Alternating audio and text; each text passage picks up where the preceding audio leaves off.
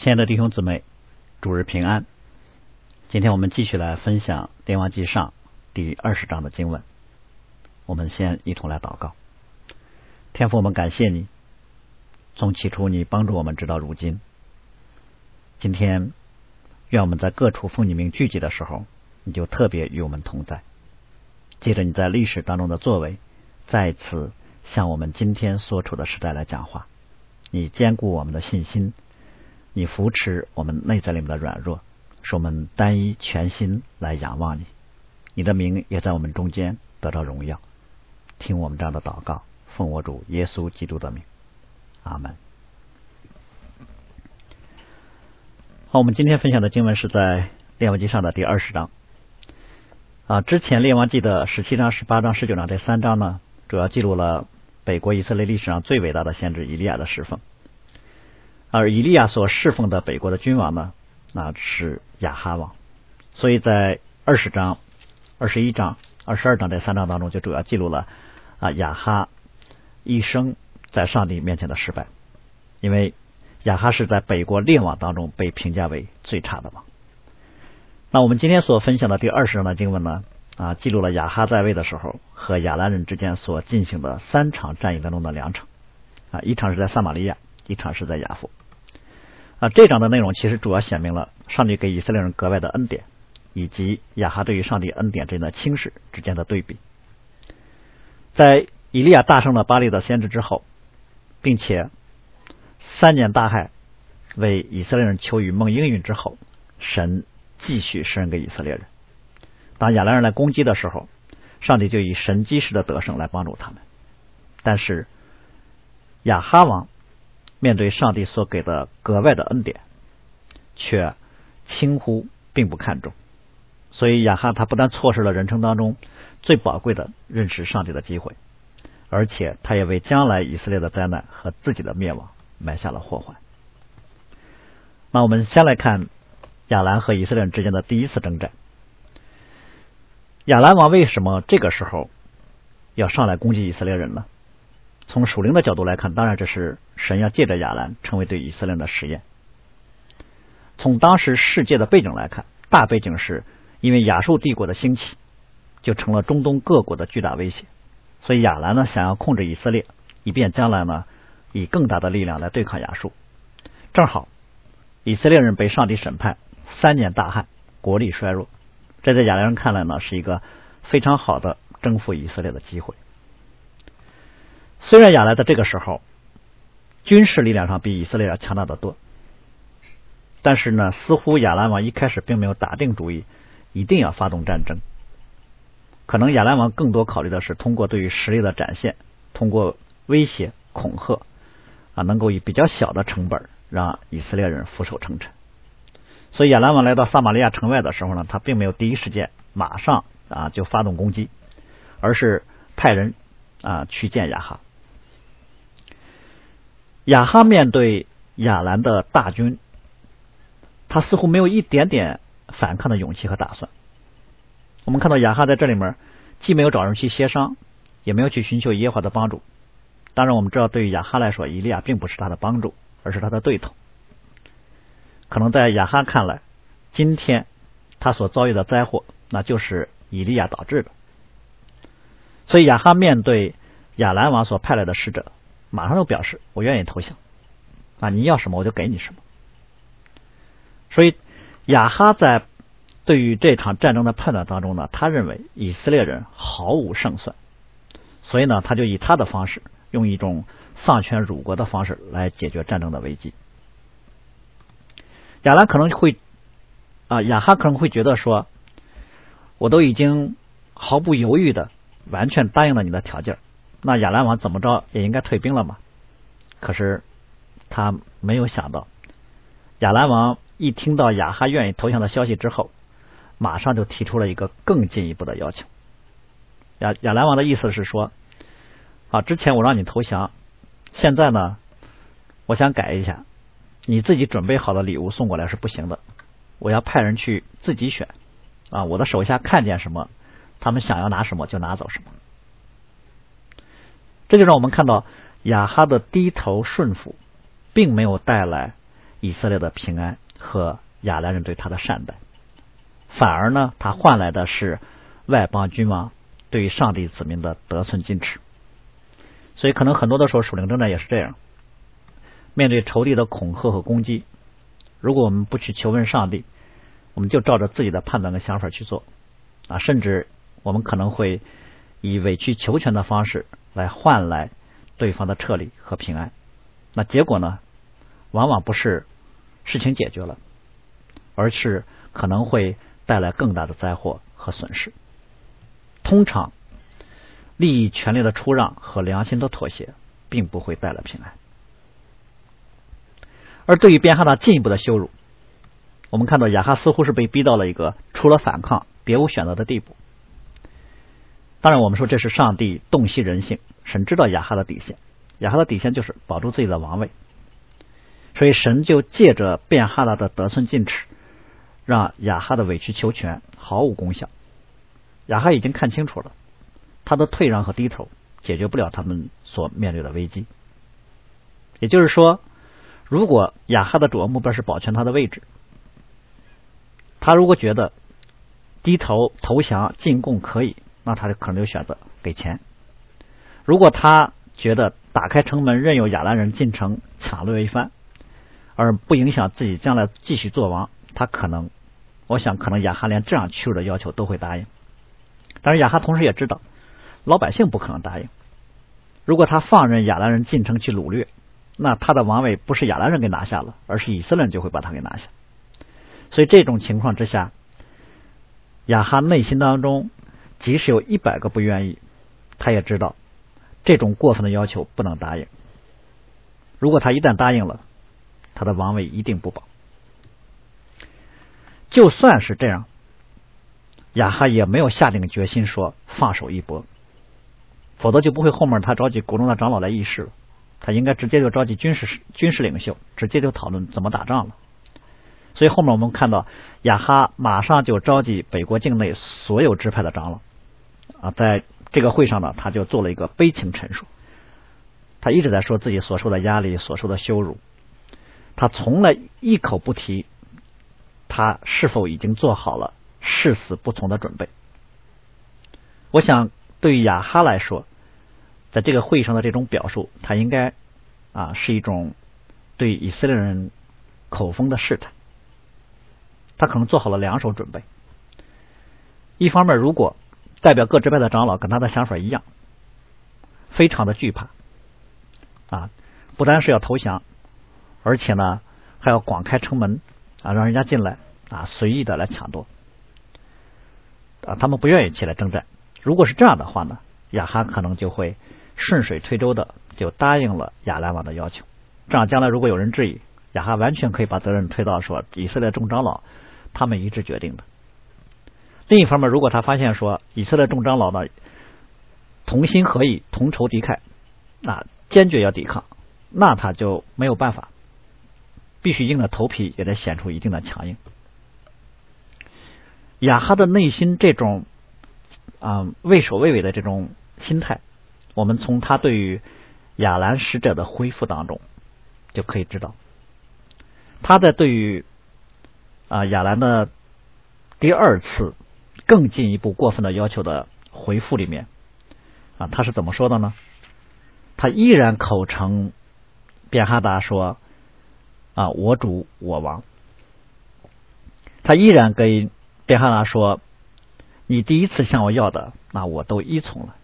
你第二次要的太过分了，我不能依从。我们就会看到，他虽然是在拒绝亚兰人羞辱的要求，但是他的拒绝其实是在一种畏惧当中的迫不得已。他两次强调依从，其实从某个角度可以说这是一种暗示，甚至说这是一种请求。这个暗示就是说，你还是要一些财财产，要一些啊人口，这个我都愿意给你。但是你要你要想随意的进城来烧杀抢掠，这个我实在是不敢答应。所以从雅哈的内心来说，他依然这个时候还在盼望说，以进贡财物的方式来消除战争的威胁。那从某个角度而言，雅哈的拒绝呢，应该是在亚兰人的意料之中的。如果说雅哈连这种羞辱的条件都答应了，那就真的太不正常了。所以呢，当便哈达听见雅哈的这种回应的时候呢，就又重新回到了威胁的路数上来。他以自己强大的啊极多的军兵的这个势力来恐吓雅哈，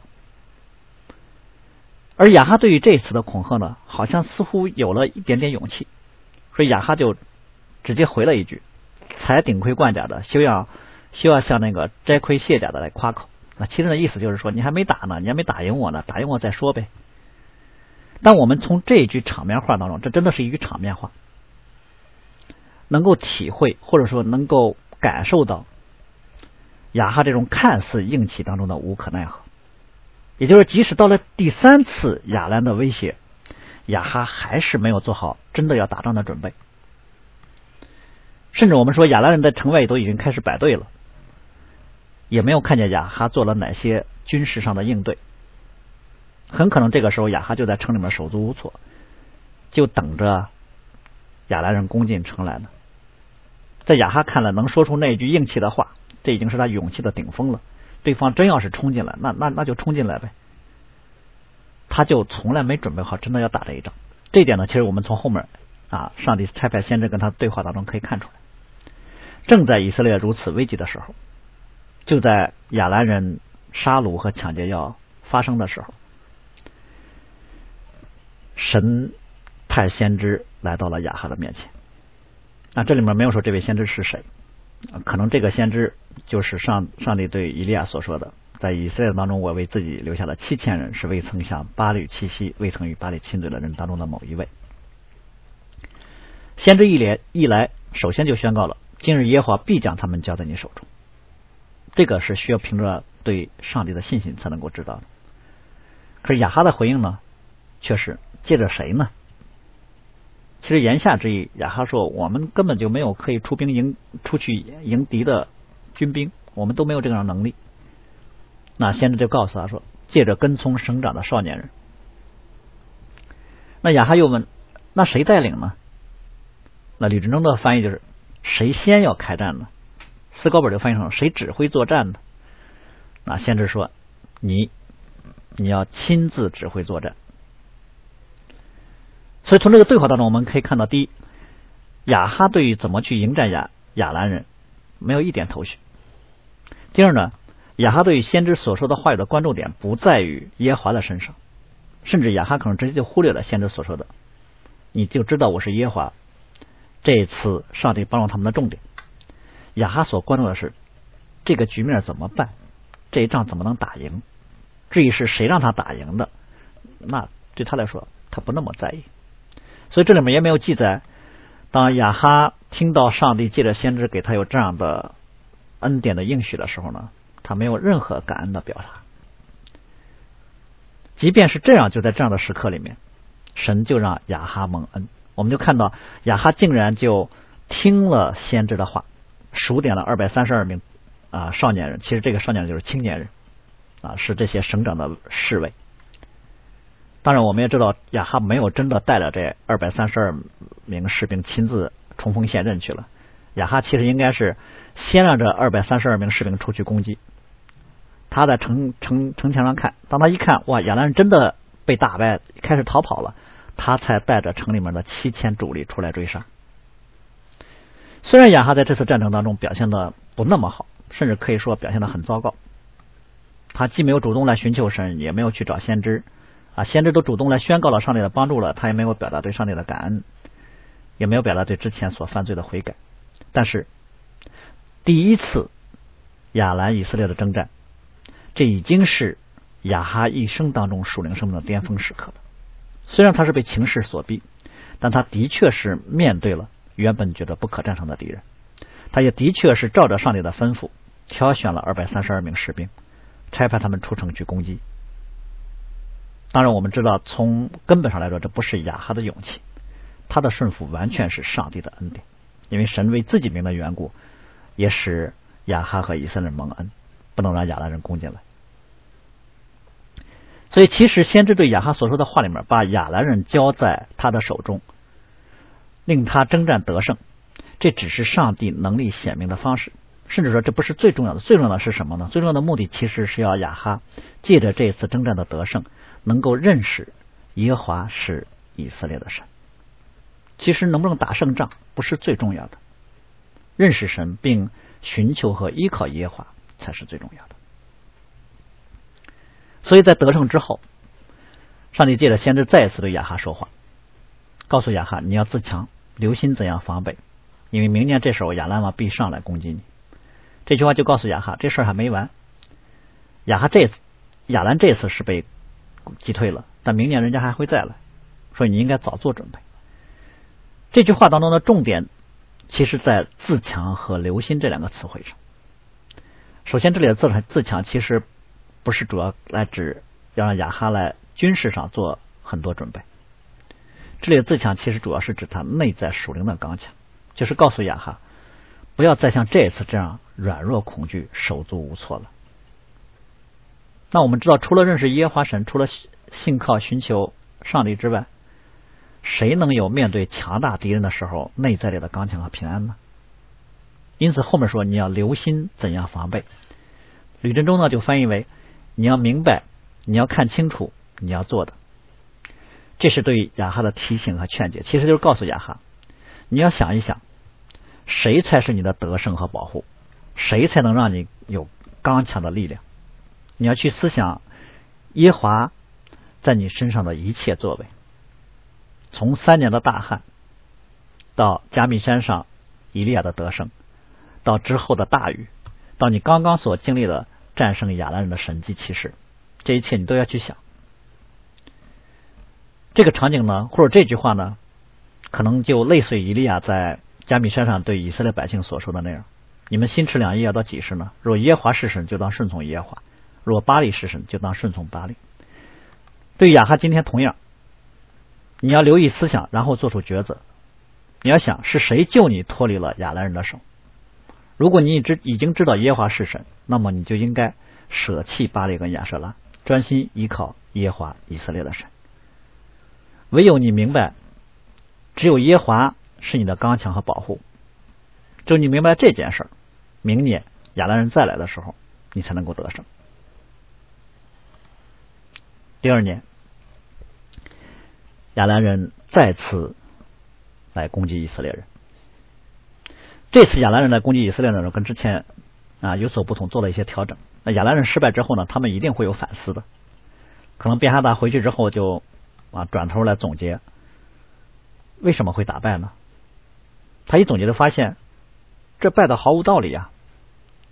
他们的失败其实不能用轻敌来解释的啊，不能用说被以色列人出其不意、攻其不备。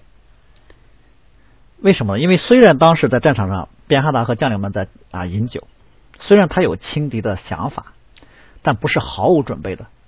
反而他一看以色列人就冲出来一两百人，就跟手下说：“不管他们是来讲和的还是来打仗的，不都都把他们给捉了。”也就是说，其实亚兰人在第一次战争当中，人家是做了准备的，可是他们十万人的大军就莫名其妙的被二百三十二人给打败了。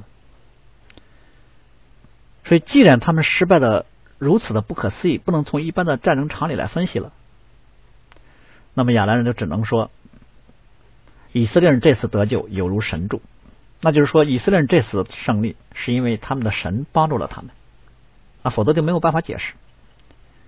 所以，从某个角度来说，亚兰人的反思是个属灵层面的反思，也因此，他们对于第二次战争策略的调整，也是基于属灵层面的考虑。他们以他们对于外邦偶像的认识啊，来揣摩以色列的胜者。那既然他们所拜的偶像都有其势力范围，那么上一次他们他们失败是在山上失败了，他们就会觉得哦，耶华可能是山地之神。那我们这次就不在山上打仗，那我们放在平原上，放在平原上的话，或许就能得胜。所以，第一次撒玛利亚的战争和第二次的亚夫战役，从某个角度来说，性上就发生了一些变化。第一次亚兰人来攻打以色列，可以说是一个啊，在他看来，在他眼中，这是一个守势战争。但是第二次，当便哈达再来的时候，虽然征服以色列人的目标没有发生变化，但是对他而言，这是一个属灵战争的，因为他认为第一次失败的主要原因是因为耶华的全能只在山地上，所以选择平原作战啊，他就可以得胜了。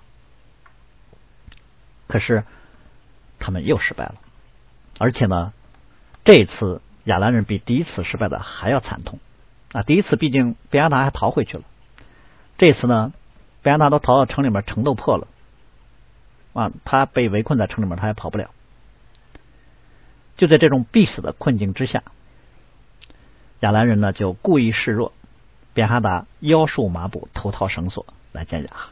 其实这个装扮呢，是表示他愿意成为阶下囚，他愿意来投降。也就是我们可以把便哈达的这身装扮看成是上帝已经把亚兰王交在了以色列王亚哈手中的标记。亚哈再一次经历了比去年。更大的得胜的神迹。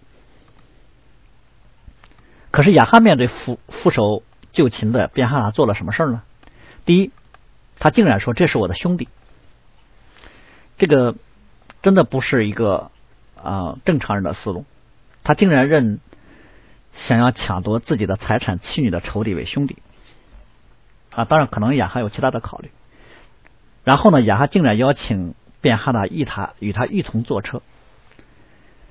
神打败的他竟然高举。第三呢，他立刻就同意了便哈达的和好的或者说和解的条款，把便哈达给放了。神捆绑了交在他手中的，他竟然给释放了。所以，我们看到面对上帝所赐的得胜，面对上帝交在他手中的以色列的仇敌，得胜的亚哈的姿态比失败的便哈达还要低。可能对于亚哈来说，他觉得。如此强大的王，能表示一点点的善意和谦卑啊，他就觉得已经非常满意了。所以他一听别哈达要求和，马上就同意。似乎他生怕别哈达反悔了。所以这一仗他到底是打胜了还是打败了呢？如果我们要是不知道前面的过程，只看后面他们两个人表现的话，我们是判断不了到底谁是战胜者，谁是战败者。当然，我们知道从外在战争的角度来说，当然这是以色列人的大胜。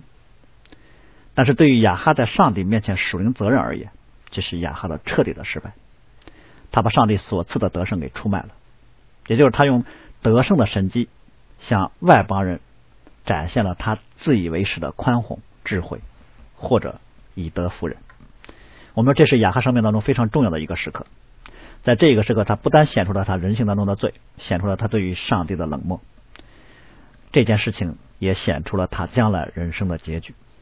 所以圣经对他的评价是自卖，那真的是这样，没有人强迫他出让胜利，他自己主动的把上帝所赐的宝贵的恩典就这样给贱卖了。那可能有人会说，难道不能从雅哈向仇敌表达饶恕、表达爱、表达接纳的角度来理解雅哈的举动吗？那当然，我觉得，如果雅哈内心里面首先充满了对于上帝的感恩和信靠、敬畏和顺服。他为自己之前所犯的罪都悔改了，把国内的偶像都除去了，而且还对于这次的战争充满了必胜的信心，心里面还充满了对便哈达有上帝那样的爱，指出便哈达的罪啊，便哈达也表现了在上帝面前的悔改，那我觉得他这么做没什么不能接受的。可我们都知道亚哈的内在不是这样的，这点从后面先知的门徒去宣告上帝的审判的时候就可以知道。当然，我们说亚哈之所以这么做，可能还有他自己属实的考虑。这并不是完全说他表现了啊他的愚蠢啊，只能说在属灵上啊他是比较愚钝的。因为在当时，不单是亚兰要面对亚述的威胁，以色列人同样。所以亚哈这样的一种屈尊示好啊，可能在他看来是一种智慧的做法啊，将来还可以和亚兰一起联手去对抗亚述。但是亚哈。恰恰忽略了别的国家可以这么想，唯独以色列是上帝的百姓，他们唯一的依靠是耶和华神。对于亚哈如此轻看上帝在身上恩典作为的事情，神就准备派先知去宣告审判。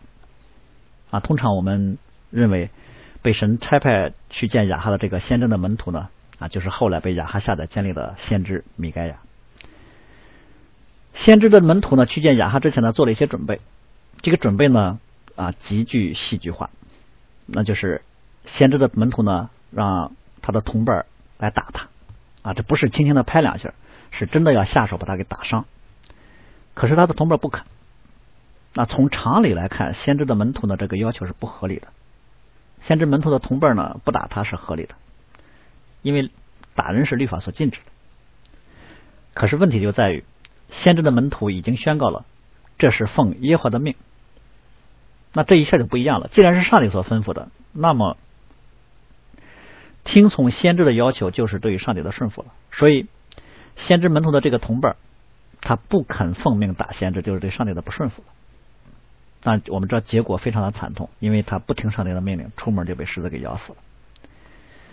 或许我们觉得上帝是不是太严厉了？这么不合常理的要求，谁能遵行呢？或者说，他或许不知道这是上帝的吩咐呢？但我我们不要忘记了，这个奉耶和华的命说话的先知的门徒，肯定是一位先知了。先知的门徒嘛，是先知，那他的同伴也同样是先知。既然是先知。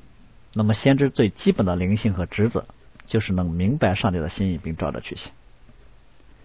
不管这个同伴是明白不明白上帝的命令，啊，还是说他明白却故意的不顺服，这都是他的失职。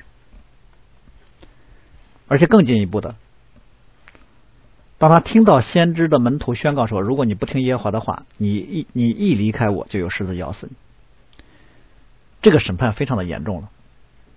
但依然没有令这位先知门徒的同伴来重视这句话，他也不祷告，也没有仔细思想，反而好像是一种毫不在意、无所谓的态度就离开了。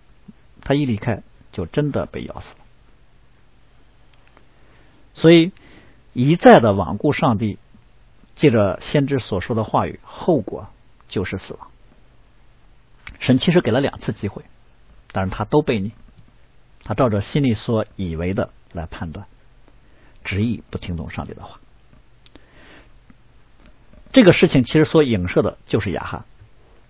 亚哈作为以色列的人的君王，他必须要明白上帝在上帝子民当中的带领，也就是他必须照着上帝的心意去治理和决策，这是做王职分的基本要求。而先知对上帝心意的宣告是：我一定，我必将这一大群人都交在你手中，以及。他也亲眼经历和看见了神迹式的得胜，所以上帝的旨意是显而易见的，那就是要把上来攻击上帝子民的这一群人都杀了。再退一步，假如说亚哈不知道该怎么来处置亚兰王，是杀了还是放了，那他至少要祷告寻求神一下，或者说他也至少去问一问先知，而不是立刻就照着他自己心里的想法做了决定。所以亚哈的这种做法，从属世智慧的角度来说是愚蠢；从属灵上来说，更是对于上帝所赐恩典的藐视。所以那个先知门徒同伴的死亡啊，并不是上帝的严厉；上帝对于亚哈放走便哈达的不悦，也不是对于亚哈的强人所难。亚哈不能跟上帝说。你也没有事先告诉我要杀掉杀掉亚兰王呀？等我把他放了，你却来责怪我。或许亚哈真的不觉得自己做错了什么，也就是或许亚哈真的不知道上帝旨意是要杀掉便哈达，但这并不能免除亚哈的责任。所以今天我们有时候也会跟那个被狮子咬死的门徒的同伴和亚哈一样，对于上帝在我们的中中间的工作呢，毫不关注，也不敏感。心里迷糊，不知道上帝的作为，不知道上帝的心意是什么。我们随着自己心中的私欲，选择了很多的错谬。等后果临到的时候，不是反思，不是认罪，而是心中郁闷，对上帝有很多的不满。其实，上帝的旨意不是难猜的谜语。不管是雅哈，还是那个先知门徒的同伴。他们的被刑罚不是因为上帝的苛刻，而是因为他们自身的罪。至少我们应该还啊留意一点，他们都是站在了一个非常重要的职分上面，在这个职分上面无知和麻木。这就是他们的失职。他们对于上帝旨意的不敏感，对于上帝旨意的违抗，这已经不是用失误可以表达的了，这是渎职，是犯罪。所以先知就奉上帝的命令呢，啊，没有来责备亚哈。从某角度来说，上来就直接宣告了审判。耶和华如此说：“以你将我一定要灭绝的人放了，那你的命就必代替他的命，你的民也必代替他的命。”先知这个对亚哈的审判的预言呢，到二十二章的时候就应验了。所以我们看到。对于先知而言，在当时，他的服饰其实具有很大的挑战性。他不单要用自己被打伤的方式来指出啊雅哈犯罪的这件事情的本质，而且呢，就在雅哈得胜、兴高采烈回来的时候，上去去说审判的话语。我觉得可能。在当时做先知呢，啊，真的是具有很大的风险。所以我们看到，当这位先知就像当年拿单去见大卫的时候所用的方式一样，让亚哈无可推诿的来承认了自己的罪。但是亚哈的表现呢，不像大卫，大卫立刻就悔改了。亚哈的表现是。闷闷不乐的就走了。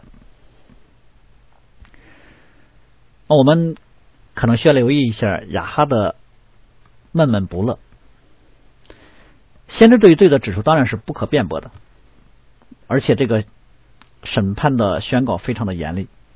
但是这里面并没有说立刻审判就临到了，就像之前那个先知同那个门徒的同伴一样。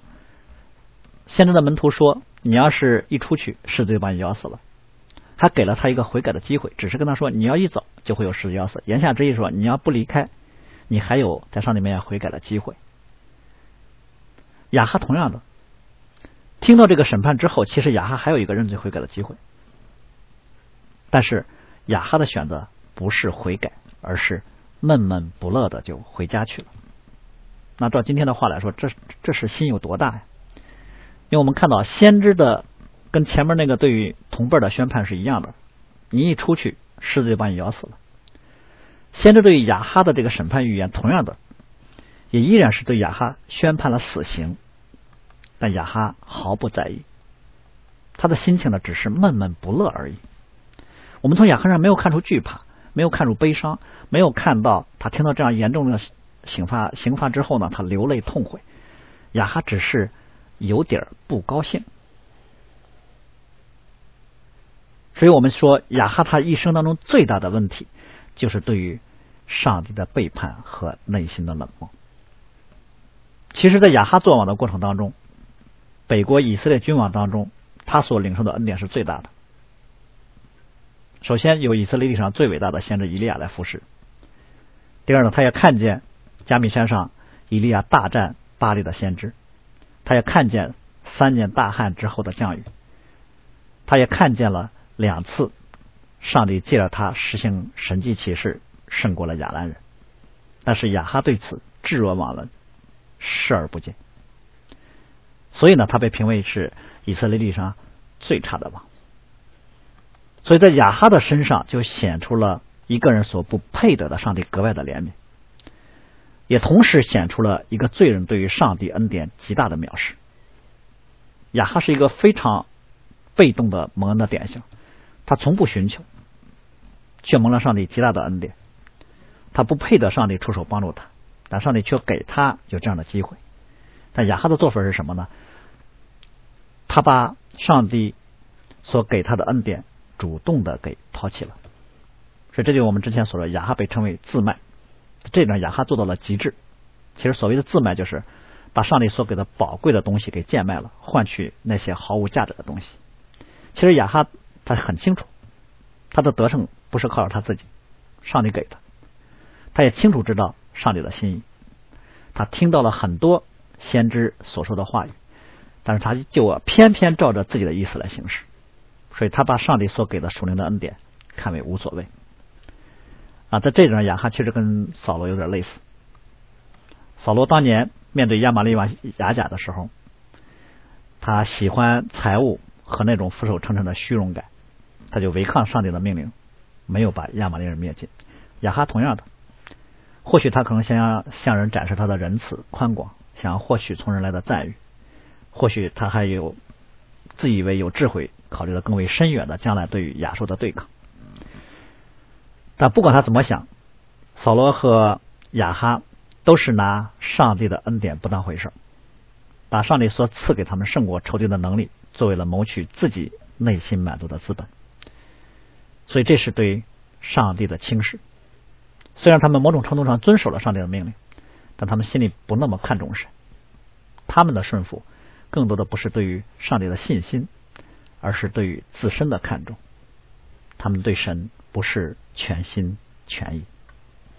我们一起来祷告，天父，我们再次在你的神宝座前来夫妇。我们首先要感谢你，借着你的儿子，把我们从卑微、灰尘和黑暗当中拯救出来。你赐给我们你儿子的名分，赐给我们永生的盼望。从灰尘当中抬举我们，因此我们在你的里面献上我们的感恩。我们也更恳求你你自己真理的光来照在我们内心的深处，显出我们里面的真实，显出我们里面的征战，让我们能够靠着你的恩典，靠着你的话语来保守我们内心当中的纯全单一。也愿你大大的施恩赐福保守我们，使我们一心来依靠和追随你。祷告奉我主耶稣基督的名，阿门。